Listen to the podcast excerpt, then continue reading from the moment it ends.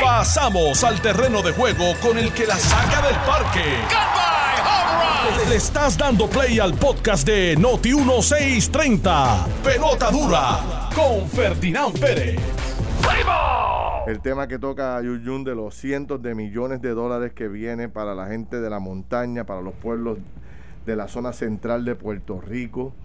Si usted no lo sabe, anoche desarrollamos un programa en Jugando Pelota Dura por la noche allá en, en Univisión donde le dedicamos gran parte del programa a volver a conversar con los representantes de FEMA y de Coltré. Allí pudimos hacer un análisis un poco más profundo de lo que conversamos aquí en el programa y fuimos directamente a la inversión que viene de fondos federales, eh, de FEMA y de a través de Coltré para todos los municipios de Puerto Rico. Tengo aquí, le entregué a Manolo y a Carlos la lista de todos los municipios. Es impresionante la cantidad de millones. Estamos hablando de 1.300 millones de dólares que van a estar en las manos de 78 alcaldes. ¿Escuchó bien? 1.300 millones de dólares. Nunca antes en la historia los alcaldes de Puerto Rico habían tenido la cantidad de dinero que van a tener por un periodo aproximado de cinco años. La gran mayoría de todo este trabajo se va a hacer el cuatrenio que viene. Así que hay que estar ojo visor. Pero lo que quiero destacar de toda esta inversión que viene para los municipios de Puerto Rico es un análisis que hicimos en nuestro programa donde eh, identificamos qué iba a pasar con la zona de la montaña, con la zona central de Puerto Rico. Y, ah, esto es, estos son números que, que, parecen increíbles, pero son la realidad. Si usted coge un mapa de Puerto Rico y empieza desde Lares hacia acá, Lares, Las Marías, Maricao, Adjunta, Jutuado, sigue por ahí Jayuya y termina en, en Morovis, Barranquitas, Orocovi, Naranjito, hasta terminar en Calley. Carlos Mercader y Manolo Sidre, para esa zona nada más, para esa zona nada más, va a haber cerca de 400 millones de dólares en inversión para la montaña. Esto es un número jamás y nunca soñado de inversión para esa zona. Son mil proyectos de construcción permanente para la zona de la montaña. Y escuche esto, para Jayuya nada más, para el pueblo de Alex Delgado, Alex está que, que baila un solo pie. Ah, en Jayuya nada más, el pueblo de Georgie González, el alcalde de Jayuya, tiene 114 millones de dólares. Porque aquí aparece 103, pero me dijeron anoche que hay unos chavitos más, hay 11 millones más.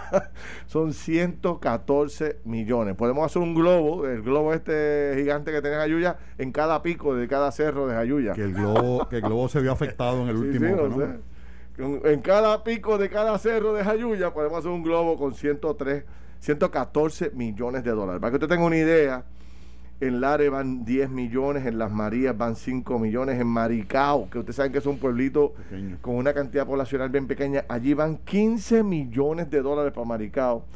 Este, para Barranquita van 10, para ir bonito 27 millones, juntas 16 millones eh, Sidra 24, Coamo 39 millones de dólares para Coamo, Comerío 7, eh, Ciales 7 eh, millones también.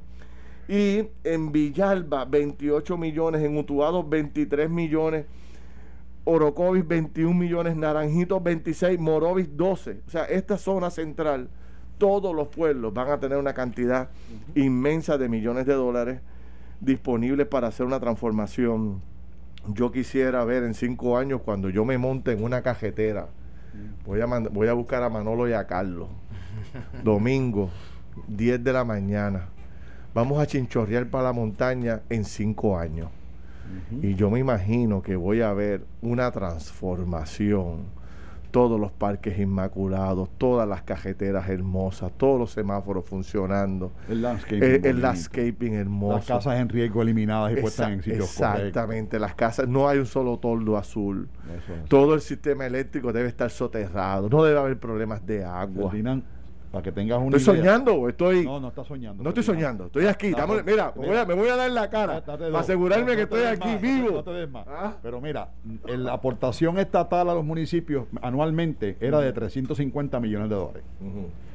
Esto suma un a, todos, los, a todos los municipios. Esto suma un billón 262 mil. Eso quiere decir que están recibiendo casi 25 años de aportación. Mira eso. Ven casi 25 años Así que me parece a mí que es una gran oportunidad para hacer lo que tú dijiste, para dentro de cinco años ella encontrarnos Disney World. Pero importante algunos datos. Uno, esto es lo aprobado hasta el día de hoy. Esto no quiere decir que esto es todo. además, bueno, es que lo que pasa es que puede ser que la evaluación de proyectos que esté sometiendo los municipios que hayan sometido hayan proyectos más grandes que se le asignen también a diferentes municipios dependiendo. Segundo, un detalle es que esta es la esta es el estimado de los de los daños por municipio y aprobado los proyectos pero en estimado. Pero en la medida en que estos proyectos se van llevando a cabo, ese, ese monto también puede cambiar. Así que, sin duda alguna, Felina, estás hablando de la transformación de Puerto Rico. Y fíjate, y una pregunta que la gente dice, oye, ¿por qué tanto dinero a pueblos como Jayuya, pueblos como Maricao, etcétera? Pues mira, Aquí hay una gran cantidad de estos fondos que están designados para lo que es el mejoramiento de las carreteras y los puentes. Y como tú sabes, ya de por sí las carreteras en muchos de estos, de estos pueblos no se habían tocado, no se habían eh, hecho nada hace años. La ruta panorámica hace años que no se había tocado. ¿Qué pasa? Con el huracán hubo derrumbes, hubo, hubo, comunidades que hasta se, básicamente no pueden ni comunicarse. Así que en la evaluación de los daños, eh, esa área se va a llevar una gran cantidad de estos fondos y va y, y lo que tú dices y yo espero yo espero estar ¿en, qué carro vamos a ir para allá? ¿En qué carro tú nos vas a llevar? podemos ir en, en cabriolet. Bueno, pues en el cabriolet cuando vayamos, yo espero de verdad que esas carreteras. Tú atrás, este, este, tú atrás, yo, voy atrás. No, chicos, yo no quemo. Me comenta el amigo Denis Román que si Pelotadura puede, puede subir esto a las redes, que está interesante. ah, qué bueno, qué bueno lo trae, porque hoy eh, yo espero que ya esté, si no, pues durante la mañana va a estar toda esta información en, en la página de Facebook de Jugando Pelotadura para que la gente pueda entrar a accesarlo, porque una de las cosas que yo estoy planteando, no sé si ustedes eh, me apoyan en este esfuerzo, eh, eh, esto es demasiado mucho dinero. Digo, no es demasiado, es una gran, es, el dinero más grande que se le ha asignado. Es lo que hacía falta. Exacto, como decía Manolo, a los pueblos en Puerto Rico. Ahora hay que asegurarse dos cosas. Uno, que los proyectos se hagan, se hagan bien. Y número dos, fiscalizar el proceso para que ese dinero no se desaparezca. O sea, ¿qué no puede ocurrir ahora? Que los contratistas eh, que nacen de la noche a la mañana. Eso que vienen por montones ahora. O sea, cógete un municipio, te voy a dar un municipio, vamos, antes para terminarte la línea de pensamiento. Cógete eh, Ay Bonito, tiene 71 proyectos. Coamo, 109 proyectos. Jayuya, 98 proyectos. Obviamente, aquí se va a necesitar mano de obra, se va a necesitar compañías de construcción como nunca antes en la historia. Va a haber procesos de subasta como nunca antes en la historia se ha realizado en los municipios. Entonces le corresponde a usted como ciudadano. Si usted vive en Jayuya, si vive en Lares, si vive en Maricao, donde usted viva, en Puerto Rico, en Fajardo, usted tiene que echarle un ojo a esto. Si nosotros, nosotros tenemos que como país fiscalizar este proceso, porque si no van a aparecer los lavamanos de 800 pesos, las lámparas de 300 pesos, los, los ¿sabes? los, inodoros, de, los inodoros de, 500 pesos. La brea o sea, la brea de, unos tramos que tú dices, ¿cómo es posible que en este tramito hayan cobrado 2 millones de pesos? O sea, toda esta cosa hay que empezar de verdad a fiscalizarla y, unirnos en un esfuerzo donde lo que veamos van a empezar a notificarlo, ponerlo en las redes y todo, porque si, si, si, oye, esta es la oportunidad dorada, Manolo Sidre. Esta es la oportunidad que Comentábamos, Carlos Mercader y yo fuera del aire, que esto sería una grandísima oportunidad para que una, una gran cantidad de contratistas responsables, eh, porque estos, estos fondos de FEMA son fondos por reembolso. En los 78 municipios, muy pocos de ellos tienen los recursos para hacer el trabajo y cobrar el trabajo después. Pero dentro del proceso de negociación transparente que requiere esto, pudiera incluir que el contratista adelante y espere por el cobro con el reembolso federal. Y creo que muchas compañías puertorriqueñas lo pudieran hacer. Así que los invitamos a que se unan al esfuerzo de reconstruir los municipios a través de una, de una otorgación de fondos sin precedentes de 1.200 billones de pesos hoy. Y como dijo Carlos, y sumando. Y un dato, un dato bien importante, con eso que tú hablas de la transparencia. Cuando tú vas a los desastres mayores a nivel de Estados Unidos, cuando el dinero se comienza a desembolsar en los municipios, ahí es donde vienen las fallas en la y, y, sale a, relucir la corrupción. Si tú miras, por ejemplo, vete a New Orleans y tú vas a ver cómo en New Orleans alcaldes fueron presos cuando comenzaron a recibir estos fondos y comenzaron a contratar a, Chucho Matapuerco. Exacto, ese es el problema. Y le comenzaron a dar dinero sin tener necesariamente, ¿verdad? Ni los procesos, que esto es bien importante, ni los procesos, ni asegurarse realmente que esa gente podía hacer el trabajo. Y una cosa bien, esto es un detalle bien importante. Como es por reembolso, FEMA no solamente va a mirar que el proyecto se lleve a cabo, sino va a mirar que la asignación de ese proyecto se lleve a cabo, que se le haya dado a alguien que tenga la capacidad financiera, que tenga la capacidad de mano de obra para poder llevarlo a cabo. Así que una falla en ese proceso pudiera implicar no reembolso. Así que los municipios que no tienen dinero, tienen que ver cómo van a utilizar bien los fondos estatales para poder empezar esta obra, porque de lo contrario pudieran perder el dinero estatal y perder también la capacidad del dinero federal. Carlos, yo te pregunto, ¿no es un momento idóneo para crear a nivel de la isla una Junta Nacional de Subastas Municipales que de cierto modo regule y, y establezca los estándares de cotización de estos proyectos y que tenga el aval? De FEMA y el aval de Cortré, ¿verdad? Para poder hacer, me parece a mí que pudiera ser algo interesante. A mí, porque, no hay las estructuras en los municipios. A mí me llama mucho la atención esa, idea que tú propones. Mm. Es una muy buena idea. Yo sé que ASG recientemente hubo una reforma en el proceso de en el proceso de, propuesta y ellos iban a hacerlo más centralizado y también iban a estar ayudando a los municipios. A mí me parece que por ahí va la cosa, pero sin duda alguna, municipio que no sepa hacer esto, oiga, levante la mano y pregunte. Seguro alcalde no se atreva a hacer algo que después lo vaya a lamentar.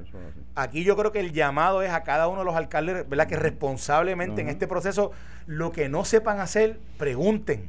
Pregunten, llamen, llamen al señor Omar Chávez, llamen al señor Alex Amparo, llamen a, a, la licenciada Carla Mercado en ASG, llamen a las personas que están a cargo de estos procesos para que se aseguren que ese dinero no se gasta y que puede volver nuevamente al, gobierno municipal cuando se haga la obra. creen esta alianza importante para que juntos trabajen en la misma dirección. Me parece a mí que hay, que, hay, que, hay que aprovechar la, la, ¿cómo se gastan, de, de algunos. ¿Cómo se gastan 100 millones en Jayuya? O sea, hay que realmente, digo. Las carreteras. Depende esas carreteras. carreteras. carreteras. Cajeteras y puentes. cajeteras y puentes se va. Se va agricultura, finca, agricultura. pero, hacer una carretera por allí no está fácil. Agricultura. Pero, ¿cuántos contratistas tenemos en Puerto Rico? Hay muchos.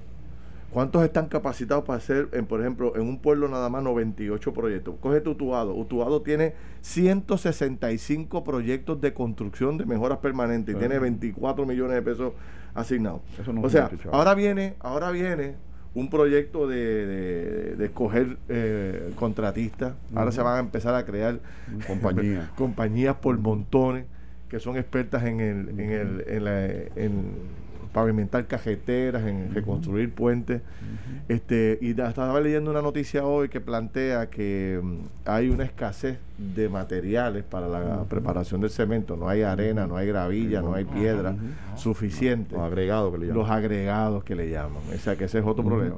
Y entonces esto viene atado a los otros problemas que hemos tenido como país, que después que nos asignan los chavos, no los utilizamos adecuadamente. Viene el tema de salud atado a eso, que acabamos de pedirle eh, a, una carta a la gobernadora eh, pidiéndole al Congreso que le posponga la fecha de terminación de los usos de mil millones porque no pudo utilizarlo adecuadamente. Y hoy sale otra noticia del Departamento de Educación con el tema de las computadoras, donde eh, un director, un director de escuela al final de la, de la nota que sale en el nuevo día, al final del párrafo, empiezan a hablar de computadores de 20 cosas, pero al final de la nota le preguntan a un director de escuela, bueno, ¿y cuánto presupuesto usted tiene para manejar esa escuela?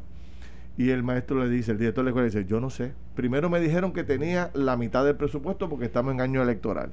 Después me dijeron que tenía una cuarta parte, que tenía tres cuartas partes. Al final del camino no sé cuánto dinero tengo y aquí la escuela no se ha hecho nada, está perdida. Y todos sabemos que hay dinero asignado para el gobierno, para el Departamento de Educación, para precisamente atender este tema. Y ya nos dijo Alex Amparo aquí que viene otro paquetón de millones de billetes para las escuelas. Y si ni siquiera podemos utilizar el que tenemos, pues oye, cuando venga el otro dinero que va a venir, nos va a pasar lo mismo. Y lo que espero que traigo eso porque espero que no nos pase lo mismo en los municipios, que no tengan la capacidad para sacar los proyectos rápidos.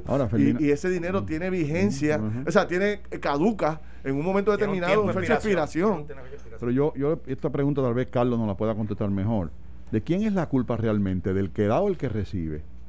Porque yo te voy a decir una cosa, cuando uno va a un banco a pedir dinero, Carlos, un poco más lo que le piden a la mujer de uno y a los hijos de garantía. Es correcto. Y uno tiene que hacerlo. Si no, coja prestado. Entonces yo veo aquí que aquí el gobierno federal envía billones de dólares. ¿En quién? En manos de Eligio. En manos de, en manos de, en manos de directores y secretarios que no tienen el peritaje para manejar un, bueno, pues entonces yo creo que hay que hay que asumir responsabilidades. porque es más fácil firmar un cheque. Hay, hay un, hay un, hay un, lo hemos venido hablando por las últimas dos semanas, hay un serio problema administrativo. ¿En serio? Lo serio, mira, con el tema de salud. En Estados Unidos, Carlos, y nada, contéstame ¿ocurre igual o, no es así? Pasa, sí, pasa igual, ah, pasa igual en las ciudades, pasa igual. Sí, esto no es, esto no es un, no es un tema que es exclusivo de Puerto Rico, lo que pasa es que nosotros no tenemos el acceso normalmente a toda la cantidad de fondos y obviamente cuando nos los dan, contra esperamos que lo aprovechemos. Pero me gustaría que le diéramos unos minutitos, ahora cuando regresemos a la pausa, al tema esta de la pérdida de cerca de mil millones de dólares en salud. Eso. ¿Cómo se, puede justificar eso? O sea, ¿cómo se puede en un momento como este justificar que no, que no tengamos en qué utilizar mil millones de dólares. Vamos a una corta pausa y regresamos. Quedan 55 días para las elecciones y en unos minutos también se incorpora don Irving Facio para que nos dé el resumen de la semana. Estás escuchando el podcast de Pelota Dura, en Noti1 con Ferdinand Pérez. Bueno, regresamos mis amigos aquí a Pelota Dura. Estábamos, acabamos de terminar un análisis de lo que ha ocurrido sobre el tema de lo, o de lo que va a ocurrir con los fondos federales en los municipios de Puerto Rico. Pero hoy el país entero anda de celebración. Hoy es un día importante para Puerto Rico y para los clementes sobre todo porque eh, hay una estrategia de hoy. Eh, la mayor cantidad de personas que puede utilizar el número 21 de Roberto Clemente, del legendario Roberto Clemente. Y hoy este, en, los, en el equipo de Pittsburgh juega y hay muchos jugadores de béisbol de grandes ligas, todos utilizando el número 21 eh, como una estrategia para poder este, retirar el número 21 oficial en toda la liga. Así que está súper interesante. Ya yo estoy uniformado, usted tiene la goja, Manolo Cid la tiene allí, dijo que la va a usar en la tarde.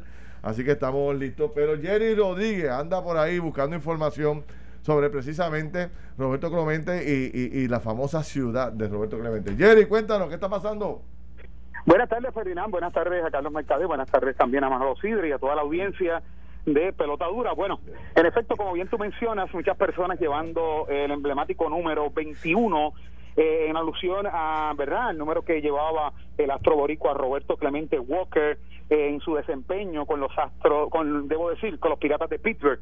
Y hoy todos los puertorriqueños de las grandes ligas, los jugadores van a llevar ese número. Mientras eso sucede y muchas personas hoy decidieron tomarse eh, el café vamos a llamarlo bien puertorriqueño, en su pocillo con el número 21, alusivo a Roberto Clemente, y mientras eso pasa, Ferdinand y amigos oyentes, yo estoy aquí sumido en una maleza, eh, aquí hay escombros, escucha, aquí hay escombros, aquí hay una maleza, aquí esto está destruido, me refiero a lo que fue el sueño de ese astro boricua, Roberto Clemente Walker, de Ciudad Deportiva. Estas facilidades están totalmente destruidas, difícil acceso, algunas de las facilidades. Estoy, acabo de salir llevando transmisión en vivo a través de la, eh, de la página de Facebook de Noti1630 de lo que era la piscina. No tienen idea, solamente entren allí para que ustedes vean en qué se convirtió esa piscina, en momentos en que se hace un llamado a evitar los estancamientos de agua. Eso tiene agua allí estancada, wow, aguas negras, facilidad destruida y estoy frente a lo que fue tal vez el estadio donde se practicaba baloncesto y aquí vemos ¿verdad? Lo que es el marco de donde va el canasto de baloncesto, que es lo que queda. Todos los metales están retorcidos, destruidos. Esto, el techo cayó, me imagino que fue con el huracán María. De igual forma, lo que eran estas veredas dentro de la ciudad deportiva están llenas de maleza. Aquí no se puede entrar. Esto es lamentable, esto es una situación deprimente, ¿verdad? Eh, lo que por décadas se luchó, hoy día está no solamente en desuso, Ferdinand, sino totalmente destruido. Así las cosas.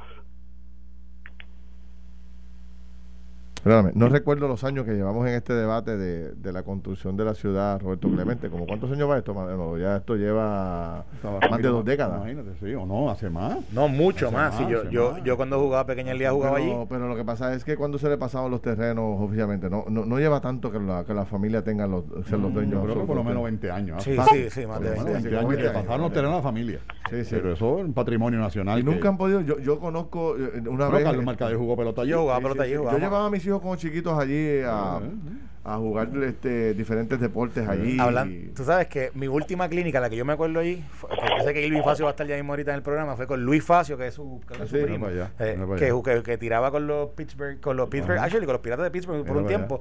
Y él, eh, junto con Palillo Santiago, nos daban clínicas allí en la, estuvo bien activo ahí, Palillo en la ciudad Roberto pues, Jerry, gracias hermano. Seguimos hablando. Claro que sí, claro que sí. Un abrazo, gracias. Siempre a la orden, saludos. Qué pena, qué pena que eso esté así, qué pena. Sí, sí, sin duda alguna. Tú sabes que ahí en el Eran Bithorn abrieron un sitio que es multideportivo que, tiene, eh, que integra facilidades deportivas, integra una barra para que los padres vayan. Y eso es un hit. Eso hubiese sido fácilmente la ciudad deportiva. yo creo que eh, ¿Ah? el, sueño fue tan y tan y tan grande de hacer la, la ciudad eh, y no se empezó de pequeño a convertirlo entonces en este sueño grande. Empezó tan grande el proceso que nunca hubo los chavos suficientes, nunca hubo el desarrollo. Yo yo recuerdo, yo hablé con Alejandro García Padilla cuando era gobernador y recuerdo él hablarme eh, de, un proyecto específico para eso. sé que Ricky Rosselló tenía. Ellos tenían, ellos hablaron, incluso, incluso en un momento dado yo traje una iniciativa y la trabajé incluso con Edwin Rodríguez, el, dirigente de Grandes Ligas. Al principio de la administración yo tenía este sueño de decir, oye, vamos a hacer una liga de pelota a nivel de escuela superior. Porque en Puerto Rico no existe eso, a nivel de escuela superior, escuela pública o de, o de, o de vivienda pública. Y entonces yo, yo decía, aquí la visión tiene que ser con Major League Baseball. Y entonces yo, yo veo un poco un paralelo con la Ciudad Deportiva Roberto Clemente como algo que, que debimos haber trabajado con Major League Baseball hace mucho tiempo para adoptarlo. Porque Roberto Clemente es tan importante en la vida de tanta gente fuera de Puerto Rico que yo estoy seguro que si esa ciudad deportiva junto con Major League Baseball estuviera ahora mismo activa, fuera un centro de atracción para eh, personas que vinieran a Puerto Rico a ir a conocer más de Roberto Clemente y vivir la experiencia de Roberto Clemente aquí en Puerto Rico. Bueno, sigamos disfrutando del legado de Roberto Clemente. Hoy vamos a ver muchísima actividad en el béisbol sobre esta gran estrella, así que ya la veremos durante el día. Quedan 55 días para las elecciones, compadre. Ya tenemos presidente oficialmente de la Comisión Estatal de Elecciones, presidenta alterna. Este, vamos a, vamos a hacer un pequeño análisis de lo que ha hecho, de lo que ha ocurrido políticamente esta semana con el estratega político don Irving Facio. Irving, ¿cómo está? Buenos días, buenos días a Manolo, buenos días a Carlos y a Ferdinand. Buenos días, Irving. Buenos días, Irving. Saludos. Miércoles. Saludos. Bueno, eh, han pasado varias cosas interesantes durante esta semana. Ya por lo menos el presidente de la Comisión Estatal de Elecciones pero ha habido ha habido controversias interesantes con los candidatos a la gobernación y ya ya hay un primer debate que está a la vuelta de la esquina que es el jueves que viene donde Guapa Televisión y aquí Noti 1630 van a estar eh, realizando el primer debate ¿Qué, se puede esperar para ese primer debate? Eh, ¿Es un debate podría ser decisivo ese debate Irving o, o todavía es muy temprano el juego? Bueno, yo pienso que con el tema de la pandemia, de dificultad de eh, las campañas políticas y pues el, la, la poca cantidad en este momento todavía de dinero que hay y de inversión en los medios, pues un debate donde pues en hora prime, en hora eh, principal, eh, van a estar todos los candidatos. y todos estos eventos donde se, se van a televisar, va a haber, me parece a mí, mucha atención del elector.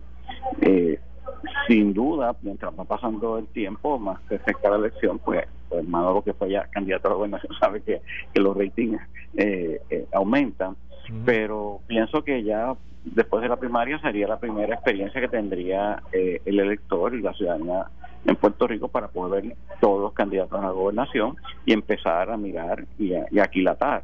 Yo creo que ha, habido mucha gente, muchos grupos, eh, no necesariamente políticos, cívicos incluso, que están planteando eh, eh, que el ciudadano tiene que ir a votar, no tomando posiciones particulares ni diciendo vayan a votar por X o, Y candidato, pero le están pidiendo a la ciudadanía que haga una evaluación. Así que yo no tengo la más mínima duda que esto va a ser una primera oportunidad de ver un pantallazo eh, todos los candidatos y ver el contraste de, cada uno de ellos. Eh, este, es, este es un día para jugar duro, Irving. Este es un día para que cada candidato salga todas sus herramientas, o es un día para concentrarse en propuestas, ideas, o es un día para atacar. Por ejemplo, yo, yo veo mucha hambre de atacar a los, porque obviamente hubo una primaria donde solamente participaron los populares y los PNP. Me imagino que la gente de Victoria Ciudadana, la gente de eh, eh, Juan Dalmao, este, el doctor César Vázquez, eh, ¿cómo se llama el otro candidato? Este, Eliezer.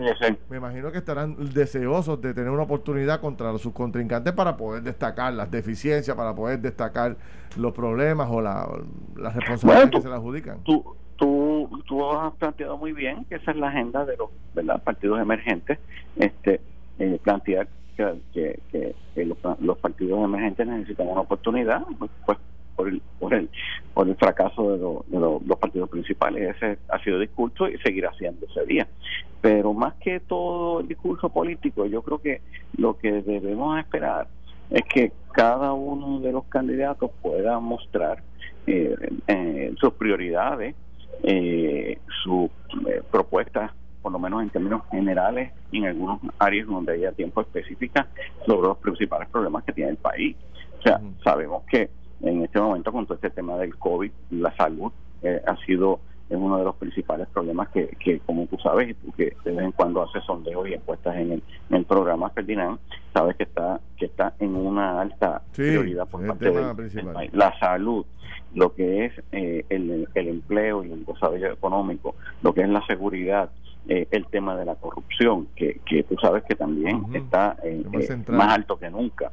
Así que, que en ese sentido cada uno de los candidatos va a tener que mostrar eh, su carácter, su capacidad para poder enfrentar eh, los problemas que tiene el país eh, y, el, elector pues tiene la, obligación de evaluarlo. Pero fíjate, yo sobre ese mismo tema quería hacer una reflexión. me parece a mí que, el tema del, nuevo liderato en la Comisión Estatal de Elecciones, las entrevistas que hizo hoy el nuevo presidente con su eh, eh, como, su presidenta alterna, em, me parece que, que empiezan a darle al país, a los electores, eh, por lo menos un, nivel de tranquilidad. Sabemos que es un reto grande, pero yo creo que el discurso que ha traído el presidente, tengo que, que, hacer un comentario que, es positivo. Yo había escrito una columna la semana pasada que me habían invitado en uno de los principales periódicos, donde decía que que parece mentira que este país que tiene una universidad eh, eh, de Mayagüez con unos ingenieros extraordinarios, porque no identificamos un ingeniero en Mayagüez que venga a, ingeniero particularmente industrial, que yo tengo una niña que es ingeniero industrial y, se dedican al tema de los procesos. Y entonces han conseguido un juez que es ingeniero industrial. O sea, este, que lo que está hablando es de pasos críticos, de lo que está hablando es que de poner esto en un flujograma, este, de poner las tareas donde van, este, así que yo quería, porque yo he sido bien crítico, que todos ustedes en el programa, sobre la Comisión de de Elecciones y la situación que tenía, pero en esa misma medida yo creo que nosotros tenemos la obligación de por lo menos plantear, mire, han empezado con el pie derecho. Es un reto grande, porque eh, yo creo que el país necesita un poco de tranquilidad de que ese proceso se va a dirigir eh, eh, adecuadamente. Me parece que fue un paso importantísimo por parte de los comisionados electorales. Las primeras 24 horas, de, las primeras 24 horas de este juez han sido bien buenas. Ha sido muy bueno, eh, muy buenas. Su discurso muy bueno. Y planteándose en equipo con la comisionada alterna, diciendo yo nosotros vamos a hacer un equipo, aquí no no hay protagonista principal. Este, o sea, yo creo que que por ahí es que tenía que ir este ahí vimos eh, lamentablemente veíamos el presidente anterior siempre solo este eh, como como un Quijote solo eh, en sus entrevistas y en su en su proyección en su conferencia de prensa. Y aquí pues ahora pues hemos visto que que por lo menos entendió y esto pues un juez ingeniero este pues tiene tiene yo creo que las cualificaciones para poder no, Irving, saludo. A mí me, a mí me parece que, que el, el, en, el tema electoral, eh, no solamente las últimas 24 horas, yo creo que los, los comisionados han, han dado, han hecho un gesto patriótico, ¿verdad? Y han otros dicen que están defendiendo la partidocracia, pero, pero yo creo que a la misma vez han hecho un gesto patriótico que sin duda alguna han puesto todo, la, toda, toda la fuerza para, para lograr algo. Y, y yo coincido con ustedes dos, me parece que el nombramiento de, los, de ambos jueces ha sido muy acertado, sobre todo el del presidente de la comisión por su, por su bagaje de ingeniero industrial que ayuda y trae al proceso. Pero eso no es una elección, eso no es una elección. Fíjate como incluso personas de las cualificaciones de los comisionados electorales, que yo creo que hay muy buenos comisionados electorales, como pues cada uno hace una evaluación de las características de esta terna que le, que le trajeron a la mesa y escogieron, pues yo creo que dos grandes propuestos, dos grandes candidatos. Así que en ese sentido yo creo que, que ese modelo hay que mirarlo porque para muchas de las posiciones, incluso a nivel gubernamental, vamos a tener que empezar a usar ese tipo de modelo porque hace falta un poco más de consenso para que para que la gente que llega a las posiciones de alto nivel, como el secretario de Educación, por ejemplo, este venga con, con, respaldo de, de, diferentes sectores políticos del país. Yo, yo quería destacar, como mencionaste que, que estuve participando en el evento electoral del 2016, sin duda alguna los, los, debates es posiblemente las pocas oportunidades que tiene un, un partido de minoría o un candidato independiente para exponer su plataforma. Entonces me, me, parece a mí, y, me, gustaría recoger un poco tu opinión, cómo pudiéramos asegurar un espacio justo para todos los candidatos que hayan pasado por el debido proceso de inscripción, de manera tal que el pueblo venga a conocer sus proyectos y no solamente dependamos de un, de un video en las redes sociales o de un evento de tiempo en tiempo, porque sabemos que los medios tradicionales son bastante escépticos en cubrir esos partidos de minoría y esos candidatos independientes. Me gustaría recoger un poco de tu insumo en esa dirección. Mira, yo eh, me, me dicen, yo la verdad que no estoy metido en ninguna de las campañas, pero he escuchado algunos eh, que creo que hay mm, eh, la agenda llena de los candidatos, aparentemente hay tres o cuatro debates. Yo no sé, ¿verdad? No, más, creo, que, creo, que, hay más, creo que hay más. Hay unos cuantos eh, también de las organizaciones de las organizaciones profesionales que también, sí, que también. Por eso creo que, exacto, creo que hay uno organizado por jóvenes, otro organizado por no sé. O sea, aparentemente lo que escuché es que va a haber un, muchos, muchos, muchas oportunidades de tener eso es bueno. esto, entonces eso es bueno, entonces el candidato, este, y en un sentido yo creo Manolo que entonces le saca eh, el, el, foco solamente a los partidos tradicionales este y lo pone eh, un poco más nivelado. Así que creo que nos estamos moviendo en una en una dirección para darle espacio a todo el mundo en una dirección correcta. Este así que en ese sentido este y ahora con este tema de la pandemia donde donde la eh, el tema de, la, de, los cierres de campaña de las multitudes de, de, la, de las eh, actividades multitudinarias pues están prácticamente proscritas como debe ser pues, pues yo creo que aún más en este momento todos van a tener por lo menos yo creo que, que una eh, exposición más o menos en igualdad de condiciones creo este Manolo. Este, así que de las cosas de las cosas buenas que posiblemente traiga esta terrible pandemia pues sea que, que, todos los, los, candidatos tengan un nivel de exposición más o menos este razonable. Mira eh, Irving y ah, fíjate hablando así de la pandemia mirando los y mirando los procesos de campaña ¿verdad? los que tú has participado, a 55 días, ¿qué está haciendo hoy el candidato? O los candidatos, ¿qué deberían estar haciendo ahora mismo eh, mientras están, ¿verdad? Eh, ya, sabemos que quizás están preparando en términos de plataforma para sus debates, etcétera, pero, pero en, en la campaña como tal, en la organización, ¿qué está pasando un día como hoy? Bueno, un día como hoy, el candidato debe, debe dedicar por lo menos el 40% de su tiempo a hacer llamadas para levantar dinero, para empezar. Porque eh, eh, y, y, debe tener 40, 50 llamadas diarias este, tratando de verdad levantar algún tipo algún recurso para poder pautar sus comerciales y su verdad y sus mensajes. Eh, en segundo lugar pues tiene que estar en, afinando cuál es la estrategia y de, de estos últimos días y dónde dónde va a ocupar su tiempo porque eh, eh, y qué tipo de actividad eh, va a poder participar, cuáles van a ser por Zoom, cuáles van a ser por Skype, cuántos debates hay, cuántos foros. Así que su agenda va a estar llena de todo este tipo de cosas, más pues un nivel de muchos detalles de preparación con relación a sus propuestas porque ya en este momento vimos eh, si no me equivoco, hace uno o dos días al Partido Independentista, pues ya lanzando su programa de gobierno, este eh, en una conferencia de prensa que dimos a, Juan Dalmao lanzar su programa de gobierno. este eh, Por lo tanto, pues ya es momento de que cada uno de los candidatos, pues, esté explicándole al país qué va a hacer con los temas prioritarios. De nuevo, volvamos, la seguridad, la salud, el desarrollo económico, en la infraestructura. O sea, la, la situación en las carreteras del país es una cosa eh, deprimente, deprimente, Ferdinand. Este, eh, y ustedes lo saben, o sea, somos, ciudadanos que tenemos un automóvil que tenemos que movernos en, y, es una cosa, o sea, el mantenimiento de nuestra infraestructura, este, eh, los, los retos que tiene el país para salir de la de la de la quiebra, la relación con, con Washington y con y con el Congreso y con y con el, eh, Ejecutivo. Este tema que ustedes, si no me equivoco, estaban tocando de los fondos federales, dan ganas de llorar que nosotros estemos a punto de devolver miles de millones de, de, de, fondos federales que son para beneficio de la gente, de los niños, en, en caso del Departamento de Educación.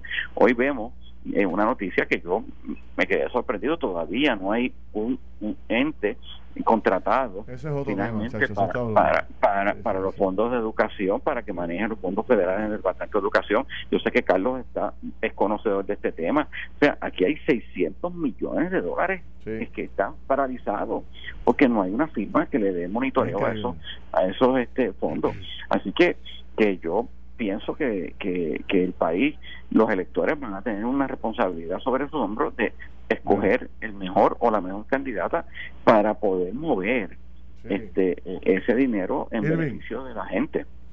Irving, te tengo que dejar, pero buenísimo el análisis. Gracias. La semana que viene seguimos hablando. La semana que viene quedan menos días todavía para el proceso, así que volvemos a hablar. Gracias. Esto fue el podcast de Noti1630. Pelota dura con Ferdinand Pérez. Dale play a tu podcast favorito a través de Apple Podcasts, Spotify, Google Podcasts, Stitcher y notiuno.com.